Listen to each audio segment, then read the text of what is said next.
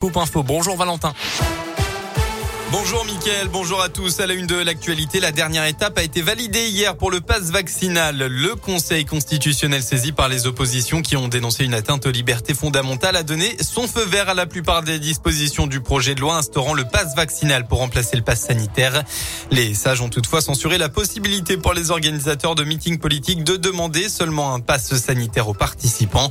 Le dispositif va maintenant entrer en vigueur dès lundi prochain. C'est ce qu'a confirmé le Premier ministre Jean Castex jeudi soir. Le point épidémique dans le département, la cinquième vague de Covid bat tous les records en termes de contamination alors que le pic n'est toujours pas passé. Le taux d'incidence progresse toujours atteignant 4461 cas positifs pour 100 000 habitants dans le Rhône, département de France le plus touché avec la Guadeloupe.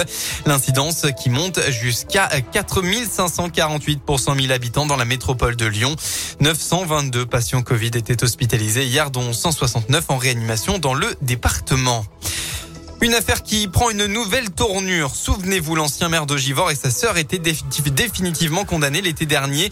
Martial Passy avait été jugé pour avoir embauché sa sœur Muriel Gou dans des conditions particulières à la ville.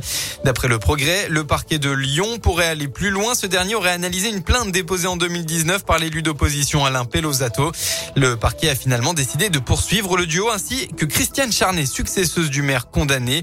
Elle doit être jugée en juin prochain par le tribunal judiciaire de Lyon pour des faits de détournement de fonds publics et prise illégale d'intérêt concernant des frais d'avocat payés par la ville.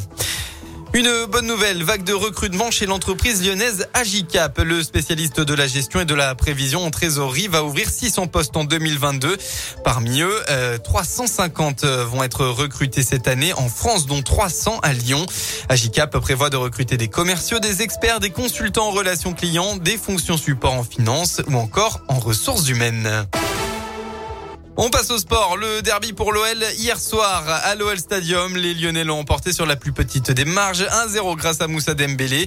Une victoire très importante d'un point de vue mental et comptable aussi qui permet au club de remonter d'une place au classement en attendant les matchs de ce week-end. L'OL est donc dixième ce matin avec 31 points. Aujourd'hui, suite de la 22e journée, Brest reçoit Lille à 17h. Lens accueille Marseille à 21h. Il y avait de rugby aussi hier. Le carton plein pour le Loup. C'est un sans faute dans la phase de poule de Champions Cup hein, pour les Qui ont remporté leurs quatre matchs. Hier, ils ont battu les Italiens de Trévise 25 à 10 pour s'assurer une première place. Les hommes de Pierre Minoni joueront les huitièmes de finale à domicile en avril prochain. En tennis, la marche était bien trop haute. Stefanos Tsitsipas a battu Benoît Paire dans le troisième tour de l'Open d'Australie en match en 4-7 où le Français n'a pas démérité.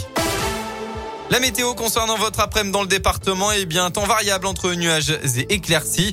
Côté Mercure, il fera au maximum de la journée entre 3 et 5 degrés.